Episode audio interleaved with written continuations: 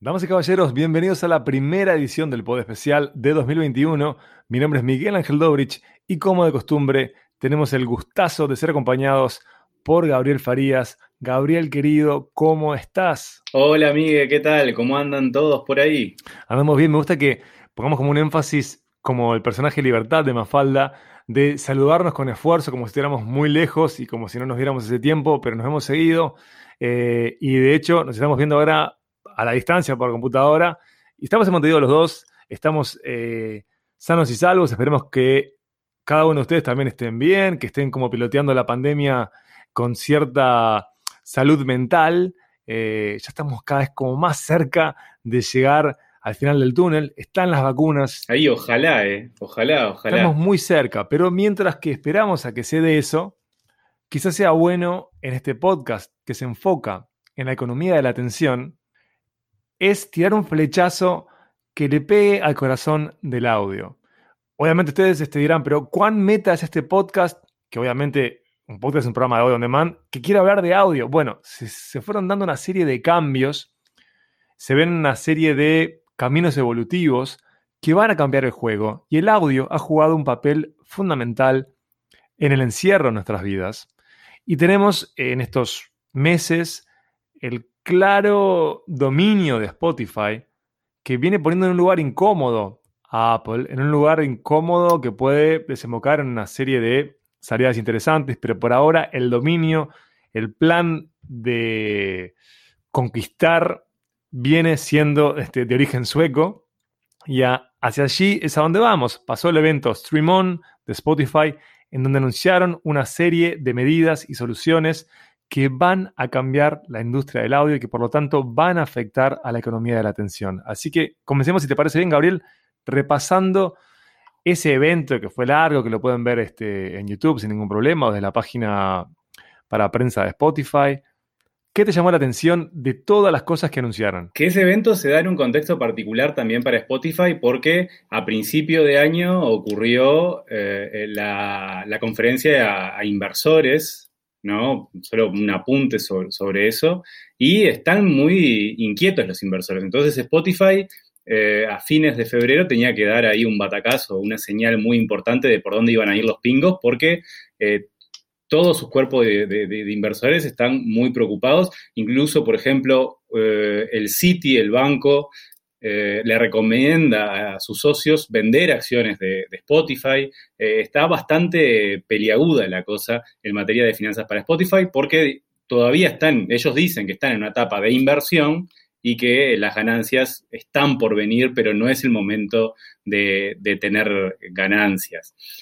Entonces, bueno, en ese contexto, Recordemos que Spotify es la plataforma más grande de audio en el mundo, son 345 millones de usuarios, de los cuales 165 mm, millones son suscriptores, pagan una suscripción premium. Y eso también es un dato muy, muy alentador porque eh, si nosotros comparamos las suscripciones año a año, tiene un, tuvo hacia el cierre de 2020 un 27% de usuarios nuevos entre premiums y los que pagan y los gratuitos. Una cosa que es importante es que, como ya dijimos en otros episodios del pod especial, la inversión de Spotify en podcast lo que hizo fue mejorar el tiempo dentro de la plataforma y ha sido un factor de fidelización. Los podcasts se llaman como tal justamente porque nacen con el iPod, ¿no? Ese nombre que hoy pareciera eh, como extraño, porque el iPod ha amagado eh, con morir, porque capaz que ustedes ni siquiera escuchan podcast desde iPod, ¿no? Que parecieran como, no sé, como un Walkman, ¿no? Como algo que, que, no tiene sentido. Recordemos que cuando surgió el, el, iPod, todavía no existía el iPhone. O sea, todavía no existían los teléfonos inteligentes. Entonces se daba esa, esa explicación. Claro, y entonces este, la apuesta esta fue una apuesta que fue buena. Hubo una serie de, em, de adquisiciones, de pagar por licencias de pesos pesados, para llevar, porque como saben, cuando hablamos de la economía de la atención, digamos, todos de algún modo compiten contra todos. No compiten solo con eh, la competencia directa es perdón que sea redundante, sino que el tiempo que estás en Spotify es tiempo que no estás en redes sociales, que es tiempo que no estás en videojuegos y es tiempo que no estás en Netflix. Por lo tanto, todo lo que haga que nosotros estemos más tiempo y como intercambiando este data ahí es positivo. Entonces, como contabas muy bien, en este contexto que era como de agresividad, eh, de presión de los inversores, tenían que, como hicieron en una serie de conferencias estos últimos días, mostrar nuevos caminos para monetizar. Sí, 25% eh, de los usuarios de Spotify escuchan podcast y como vos bien decías, es su estrategia de diferenciación con respecto a otras plataformas para que los usuarios pasen más tiempo y enganchar también nuevos usuarios a través de los podcasts, porque digamos la verdad, la diferenciación de los servicios de, streaming de música no está en su contenido, la música prácticamente cualquier plataforma tiene las mismas canciones, a no ser que haya algún acuerdo de exclusividad, pero no se es raro que eso ocurra hoy en día. Y, además, em, em, cuando quieras, Gabriel, cuando quieras. Eh, donde, donde está. Cuando quieras, toma tu tiempo. Donde está la diferenciación entonces es en, eh, los podcasts y ese es el, algoritmo de recomendación, ¿no? Es ahí donde, donde está la diferencia entre, entre las plataformas. Y eh, en lo que tiene que ver como, con, con, los podcasts, ahí está también cómo va a ser para monetizar lo que vos bien decías, toda esa inversión que ha hecho, que son millones y millones de dólares. Yo creo que, sin mal no recuerdo, si en todas las inversiones que ha hecho en 2019, 2020, ya estamos hablando de mil millones de dólares invertidos tanto en contenidos como, como en plataformas, ¿no? Como Anchor. Y eh, bueno, en el evento este, eh, Streamon, que no, no, llegaba al nombre tampoco, mi hamster quedó flotando en una dona en una piscina imaginaria. En este evento, a mí lo que más me llama la atención este, es justamente cuando plantean soluciones eh, para monetizar y lo que atienden es a marketers, agencias que quieran pautar en masa en podcast, que son de Spotify, que son de compañías que adquirió Spotify o hasta externos. Porque sigue siendo problemático el cómo vincularse para dar dinero a estas grandes este, compañías de audio. No para los que nos hacen podcast, que pueden negociar directamente, claro. Pero acá hay una solución masiva. yo creo que eh, este año la consolidación de los podcasts en las plataformas está por el lado de la monetización. Apple también ha dado alguna señal en ese sentido que después conversamos, pero tiene que ver con cómo también vos como creador de contenido también monetizás tu contenido. Que eso, por ejemplo, en YouTube eh, hay eh, algo, alguna pequeña cosita, un pequeño avance hay en eso de por tantos views y por tantas publicidades que se ven en tu canal, YouTube te da una, una paga, digamos. Eso es un pequeño incentivo, claro que eso funciona muy bien en los primeros momentos de, vida de un canal y después se va un poco que, aplacando, ¿no? Y eso depende mucho también de, la evolución y la cantidad de seguidores que tengas en tu canal. El tema es, en estas plataformas de audio, cómo hacer para que los creadores de contenido quieran estar en esa plataforma y cómo hacer también para la propia plataforma generar ingresos, que eso hasta ahora eh, no, ha ocurrido y además otro, otros tipos de, de forma de generar ingresos que no pase por la publicidad como existe hoy en día, o sea, que los suscriptores que no pagan tienen anuncios publicitarios, como eh, además generar ingresos extra, además de, del cargo mensual a los usuarios. Y, claro, ¿qué le pueden dar herramientas a quienes hacen podcast de poder monetizar capítulos especiales también? O sea, son, muchas las medidas, no quiero desordenarte, quizás podamos repasar eh, tu estructura para que esté el panorama claro de cómo siguen creciendo em, los cercos de estos jardines este, del audio y cómo va quedando bien demarcado dónde está el pro y los contras de estar en cada uno de estos ecosistemas. Ahí Spotify lo que propone son, eh, yo creo, es eh, replicar lo que fue muy exitoso tanto para Google como para Facebook, y es generar una red donde se le diga a los anunciantes dónde están eh, los consumidores más propensos a adquirir los productos que van a poner en promoción. Es la, Spotify Audience Network que se anunció en el, en el Stream On. Eh, mm, y, bueno, yo creo que va a ser muy efectivo. No, me imagino mucho todavía eh, cómo se va a aplicar eso en los, en los podcasts, digamos, cómo va a ocurrir esa, esa, publicidad en los podcasts, si va a ser un, pre-roll, un post-roll, no sé, no sé cómo, cómo, cómo, va a ser, cómo se va a, materializar eso. Yo no, eso no, lo tengo claro todavía. Mm, pero. Yo me imagino que va a ser así, ¿eh? Pre-roll, este, y, con contenido en el medio, como, si fuera YouTube, digamos, pero en audio, ¿no? Y, ahí es hasta cuándo aguantás y si la versión premium es sin anuncios o cómo diablos será, ¿no? Que todo eso todavía no tenemos noticias de, nada de eso. Eh, y la otra forma de eh, monetizar es para los creadores de contenido de eh, poder cobrar por sus podcasts, por su contenido. Y por supuesto ya hay tres precios eh, estándar y por supuesto ahí la plataforma también come un porcentaje de esos, de esos precios. Yo ante estos escenarios este, que se están dando, primero veo como que la gran ventaja está para Spotify, no para quienes producen contenidos. Primero arranco por ahí. Eh, después en el cómo monetizar contenidos, ¿no? de poder ofrecerle a escuchas o a la audiencia eh, material extra, material exclusivo, para hacer eso, si vos tenés comunidad, no, no requerís de Spotify, no requerís de nadie. O sea, lo puedes hacer perfectamente con una newsletter que tenga RCS y que esté por ahí. Este, pero de todos modos, agradezco que exista eso, agradezco también que haya herramientas en, en Anchor para quienes quieran experimentar con video, que también lo puedan hacer. Lo que me resulta como triste de algún modo, este, y es un concepto que es polémico, es que estuvimos en el lejano oeste, o sea, había una libertad que se va perdiendo, que comienza a, quizás hasta afectar la universalidad de los proyectos y por otro lado también eh, que estimula las asimetrías entre productores de contenido, porque una cosa es ser Joe Rogan y otra cosa es querer arrancar con tu proyecto y después lo que se da para mí, que también es polémico, este, así que tómenlo entre comillas, tómenlo como quieran, eh, y es que Spotify, como productor de contenidos de Spotify, como quien rentabiliza esos contenidos con estas nuevas herramientas, de algún modo comienza a comportarse como Amazon. ¿no? Este, Amazon tiene toda la data de cómo funciona su tienda, comprende qué funciona, cuando funciona, oh casualidad, saca productos que son similares a mejores precios. Entonces, vos estás utilizando las herramientas, pongamos que usas Anchor, que es de Spotify, para armar tu podcast.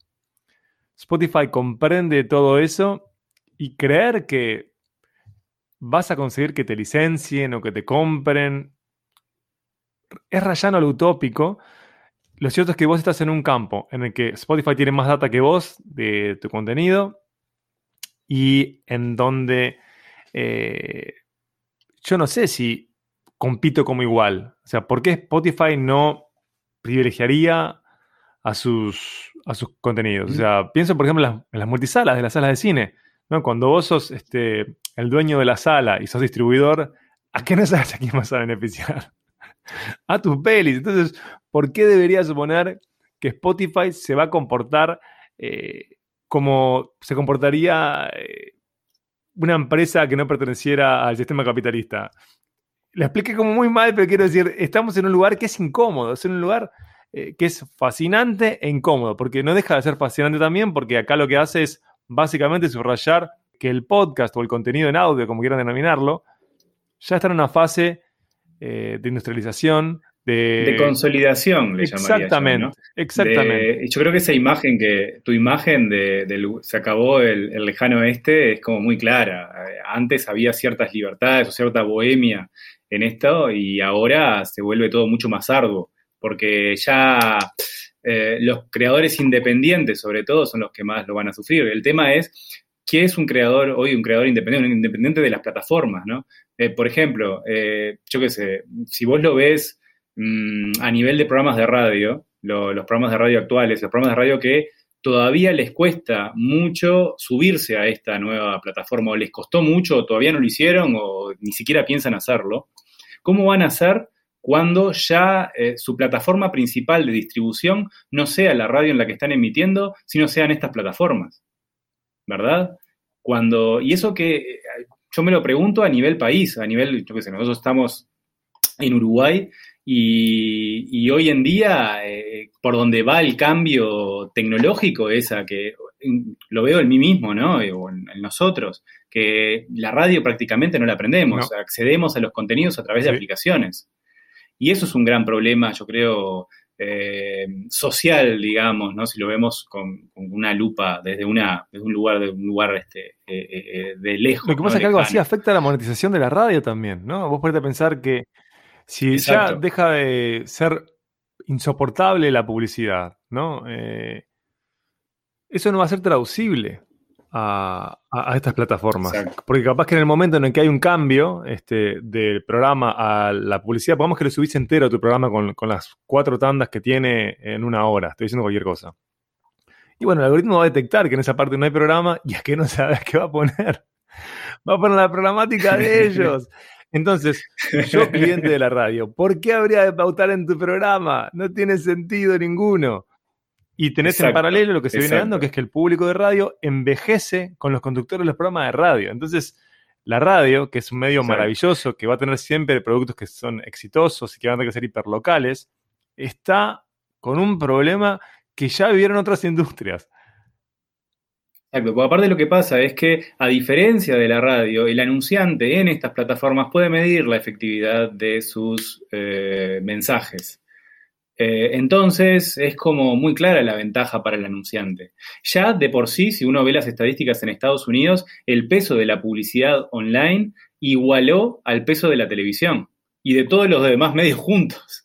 Este, se dio en el 2020.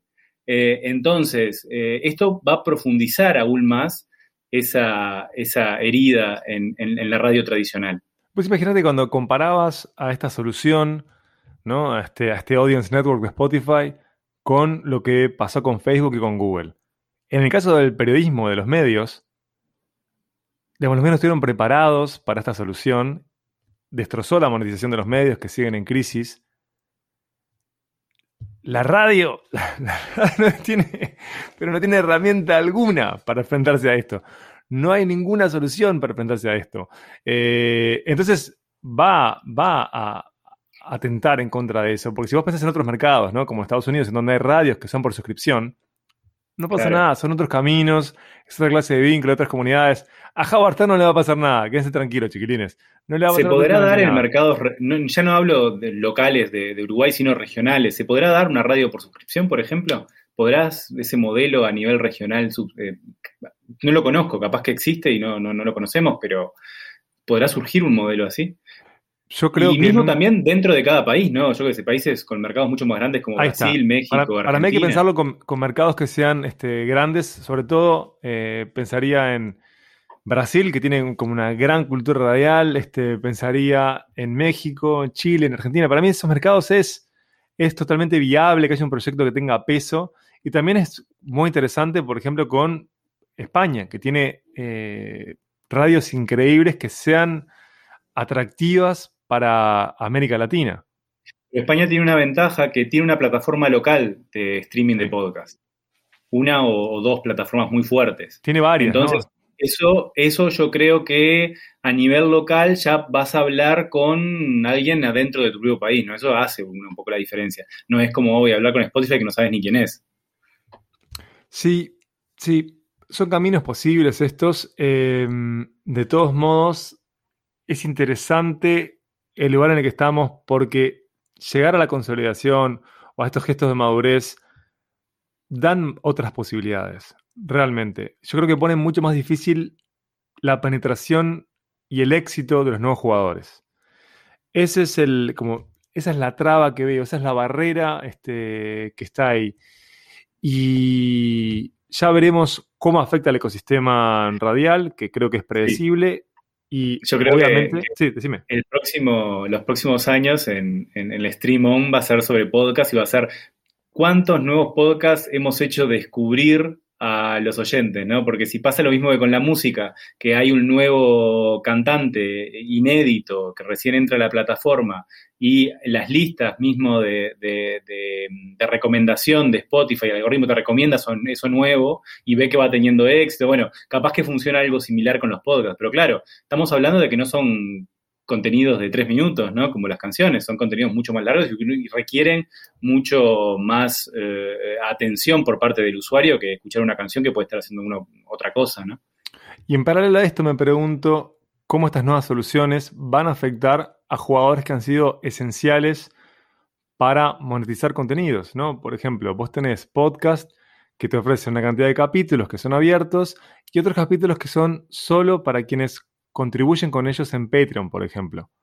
Eh, ¿Cómo va a afectar a Patreon que vos puedas monetizar directamente por Anchor con eh, tu comunidad? Es, digamos, el mismo dilema que tiene hoy en día eh, si Review llega a funcionar bien en Twitter, ¿no? que es esta plataforma de newsletters que compró Twitter, ¿cómo va a afectar a, Substack, que viene siendo la plataforma más exitosa de newsletters de los últimos años? Claro, que requiere de Twitter. Si nosotros vamos a lo que ya existe, que por ejemplo eh, YouTube, eh, los youtubers se complementan mucho con Patreon, por ejemplo. Claro tiene una serie de contenidos, por ejemplo, dan eh, eh, YouTube lo dedican más para cosas de humor o cosas para como hacer más este más, más entretenimiento y una vez que ya tienen la atención de la gente ahí decimos, está, si querés el curso completo eh, de esto está en Patreon, entra ahí y este, lo, lo, obtenés. Si querés, o sea, la, la, parte seria la hacen monetizable y la pavada, digamos, está, está libre y capaz que se, transforma en algo así. Igual las señales son que eso se va a acrecentar y en todas las plataformas. Apple también eh, no ha hecho un anuncio oficial todavía, pero es lo que se especula eh, de, mm, de, tener un servicio de suscripción. O sea, va a haber movimientos este año de su aplicación histórica de podcast, que fue la aplicación, digamos, hasta ahora más escuchada o incluso en Estados Unidos, más que nada, la plataforma más por la que los usuarios escuchaban más, más.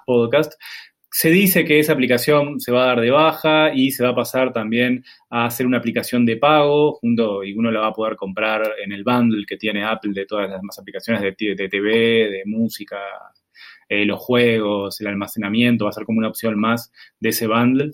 Eh, y también se dice que eh, se va a poder, eh, los, creadores de contenido van a poder cobrar por episodio, por ejemplo. Entonces, vos ver, o por, temporadas, ¿no? Si querés la temporada del año 2020 de Dovecast, eh, pagá 3 dólares, no sé, una, una cosa así. Eso ya existía con bolseras, con agentes externos, pero claro, estos ecosistemas, del momento que comienzan a subir eh, la altura de sus muros, pueden hacer que pase todo dentro de ellos, controlar esa salida de dinero no, capaz que tengas soluciones para que no estés en Patreon, lo solucionas acá interno. Capaz que no tiene sentido eh, que estés en Howl, como estaba el archivo antes de, Mark Maron, de What the Fuck, y que lo soluciones por acá.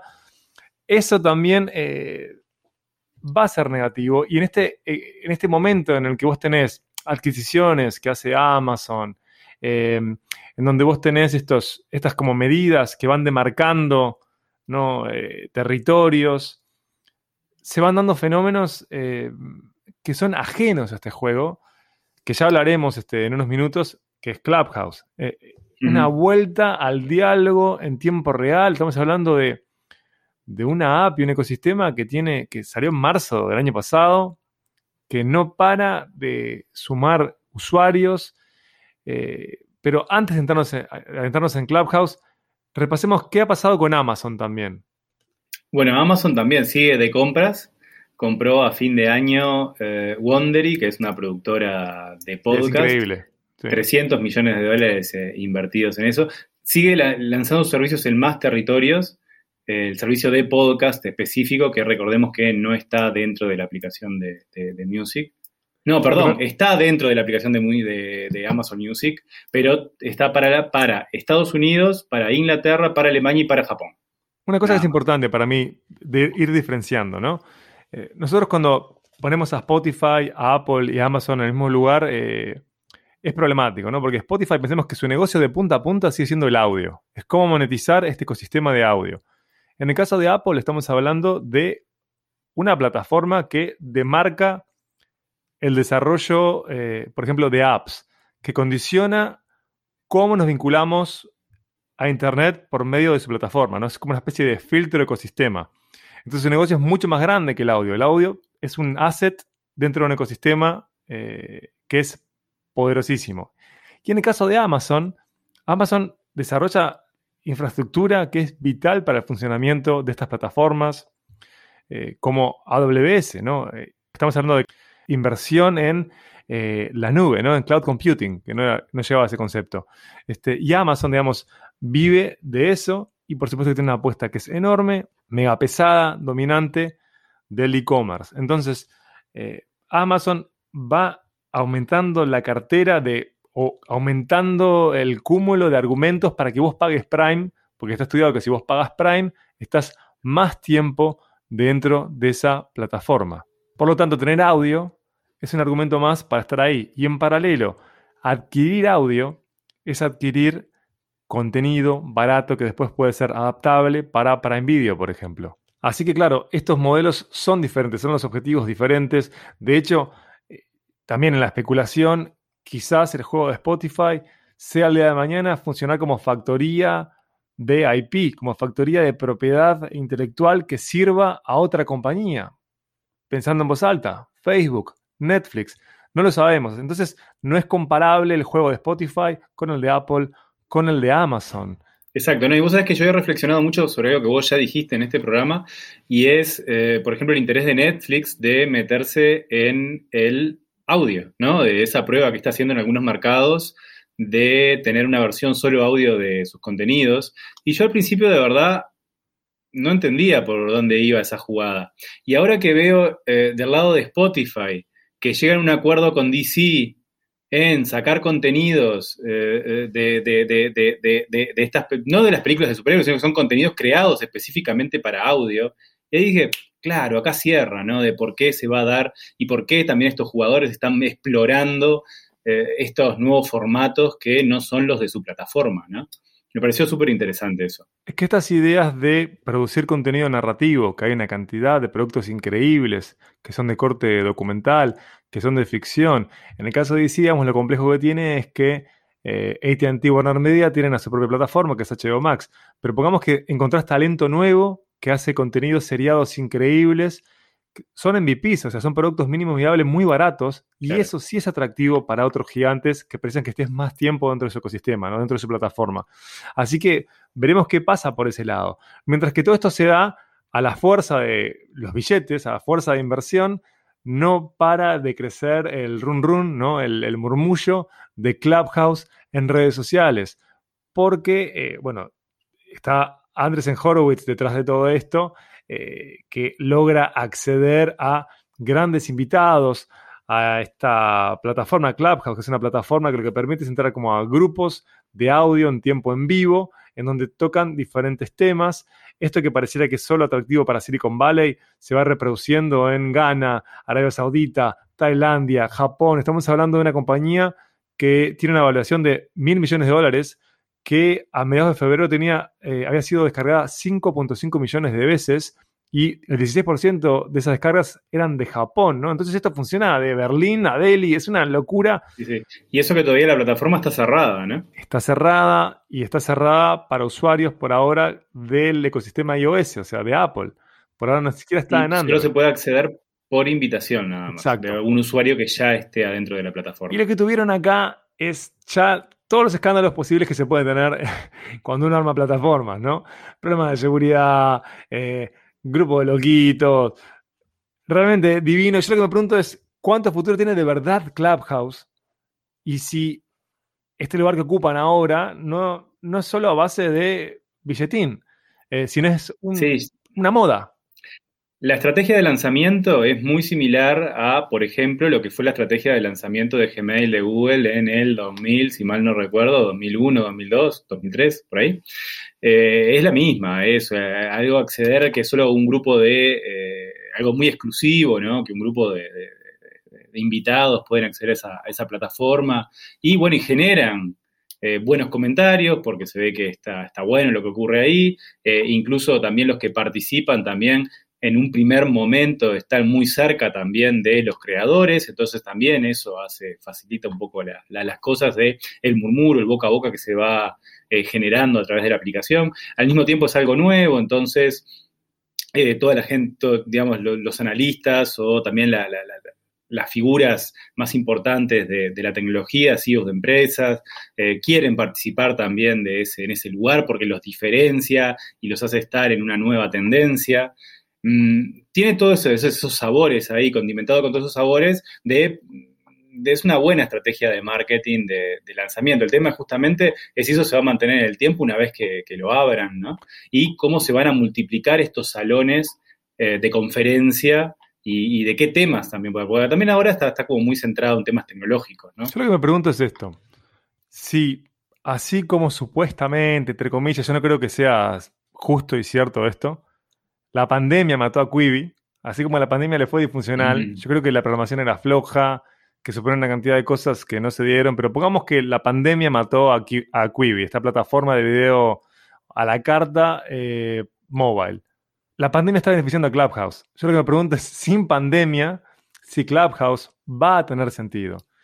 Si en un contexto en donde pueden haber buenas charlas cara a cara o buenas charlas en conferencia, si va a rendir esto que, insisto, pareciera más eh, que está funcionando a base de contactos y músculo que por lo que ofrecen sí, porque decime, ¿por qué no puede ser replicable esto por Spotify, por Apple en caso de que funcione? De hecho, ya Twitter y Facebook ya están trabajando en versiones similares de la aplicación. Claro, Twitter tiene Spaces, que por ahora no llega a ser redondo como Clubhouse, pero Clubhouse tiene una cantidad de desafíos por delante que veremos qué pasa. Eh, que estos nuevos actores tienen caminos que son diferentes a los de Spotify, a los de Apple, porque insistimos, acá es audio en tiempo real. Y el audio en tiempo real digital, históricamente, que quiere decir nada, es como muy corto, no ha funcionado. El streaming de audio en tiempo real no ha funcionado. Acá lo que ha habido son justamente personas influyentes y la necesidad de tener contacto con otros seres humanos en este agobiante momento histórico que nos toca atravesar. Así que ya... Es que claro, audio en tiempo real se llama radio, digamos, ¿no? Históricamente era radio. Acá lo que tiene sí, es, es, como, sería como una especie de radio pirata para los vecinos. O sea, es, muy chiquitito el acceso, el acceso a eso. Nosotros vamos a volver en Pod Especial a hablar sobre audio. Tendremos invitados, invitadas increíbles en esta temporada. Este fue como el mojar los pies en lo que se viene, en cómo vienen cambiando las cosas. Así que les prometo, les doy mi palabra Boy Scout, a pesar de que jamás fui un Boy Scout, que Gabriel y yo retornaremos a estos temas. En la próxima edición de Pod Especial, nosotros haremos foco en la cambiante y excitante batalla de la atención que se da en el campo del video. Así que estén atentos si les copa este podcast y escuchan en Apple Podcast, denos cinco estrellas. Si nos escuchan en Spotify, Suscríbanse, che, al canal de Dopcast. Y la seguimos en Twitter en arroba fariastuitea, arroba Miguel Dobrich y en arroba amenaza roboto. Gabriel querido, hasta la próxima. Un gusto, hasta luego.